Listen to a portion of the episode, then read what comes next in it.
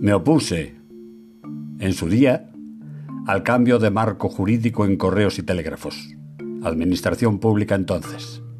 Me opuse hasta mi dimisión como secretario general estatal del sector correos de la UGT. Lo que otros pretendían, liberalizar los servicios postales y telegráficos, razón impuesta desde Europa, pasado un tiempo lograron hacerlo.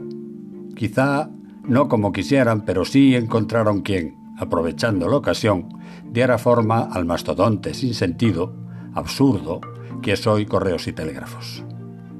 Hoy, atraído por una llamada de atención hecha por un sindicato sobre las alusiones a correos y telégrafos que Alberto Núñez Feijó hizo en abril en el Congreso del PP en Sevilla, con motivo de su nombramiento como presidente del Partido Popular Español, me animé a escuchar toda su intervención y comprobé lo que a este respecto dijo el señor Feijó.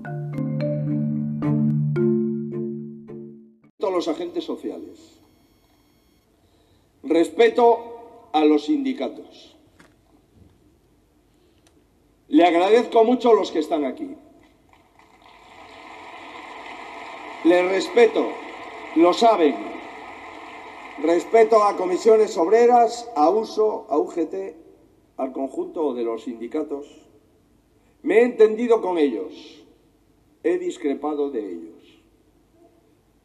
Y sin embargo, les respeto profundamente. Con ellos he aprendido muchas cosas. Hay que negociar, hay que acordar, y a veces no se puede acordar. Pero sin acritud. Vamos a firmar acuerdos y si no es posible, vamos a pactar los desacuerdos. Por eso les agradezco mucho al secretario general del UGT, a Pepe Álvarez que esté aquí.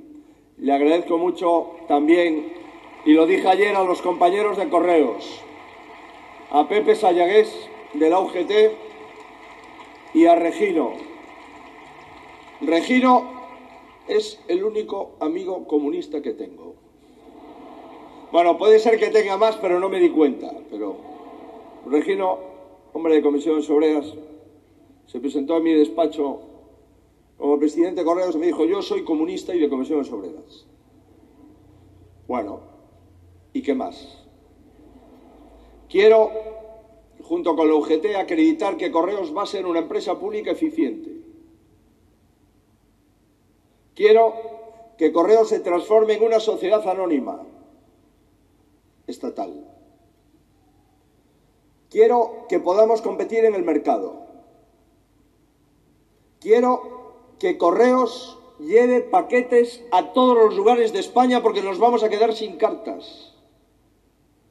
Quiero que mantengamos una plantilla de 60.000 familias. Quiero cambiar correos entre comisiones UGT, CESIP después y algún otro. Y lo hicimos. Y no fue fácil. Tanto con Fidalgo Velilla como con Cándido Méndez. No fue fácil. Transformar una compañía con 62.000 personas de las cuales 40.000 eran funcionarios, decirle que quedan a extinguir y que toda la plantilla nueva será laboral con un convenio laboral, con complementos de productividad y con retribuciones variables. No fue fácil, pero lo hicimos. Esos son en los sindicatos que creo. En eso sí.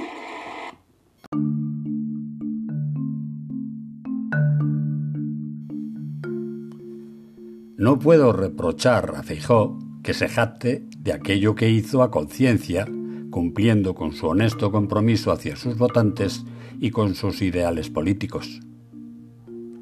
Duele profundamente comprobar en 2022, a presencia de los sindicalistas de UGT y comisiones obreras en el sector, autores de aquella injusta declaración formal a extinguir de los y las funcionarias de correos, pero a día de hoy, 19 de mayo de 2022, tengo que decir que sí, ellos estaban allí presentes, dando la cara respecto de la declaración a extinguir de las y los funcionarios de correos. Durante 15 días, entre el 26 de abril hasta ayer mismo, día 18 de mayo de 2022, he sido testigo presencial de cómo lucharon sin medida funcionarios y funcionarias de correos a extinguir por participar dignamente en un macro concurso para cubrir vacantes en la seguridad social, en su calidad de funcionarios de la Administración General del Estado. Lucha sin medida, dado el desprecio a que han sido sometidas personas funcionarias de carrera, privadas de los medios técnicos para concursar en igualdad de condiciones que otras y otros funcionarios del Estado español, y lo que es peor, ante la asombrosa pasividad por parte de los sindicatos, todos. Respeto de la prestación de auxilio general hacia cualquier concursante afiliada o no a su formación sindical.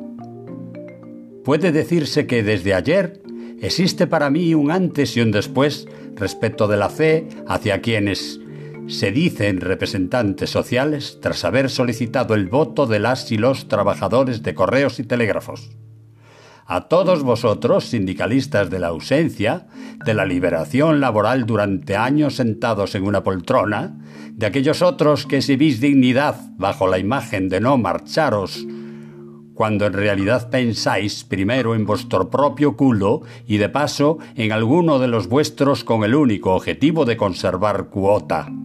A todos los que se os ve felices, recordaros que cuando participáis en elecciones sindicales adquirís cuota de representación que es propiedad de todas y todos los trabajadores, incluso de las no sindicadas, que cuando surge algún problema, es de bien nacidos mojarse en la ayuda desinteresada, anónima, gratuita. Desearos suerte porque entiendo no estáis a la altura, salvo mejor parecer. Soy Galmier Semos. Gracias por escucharme.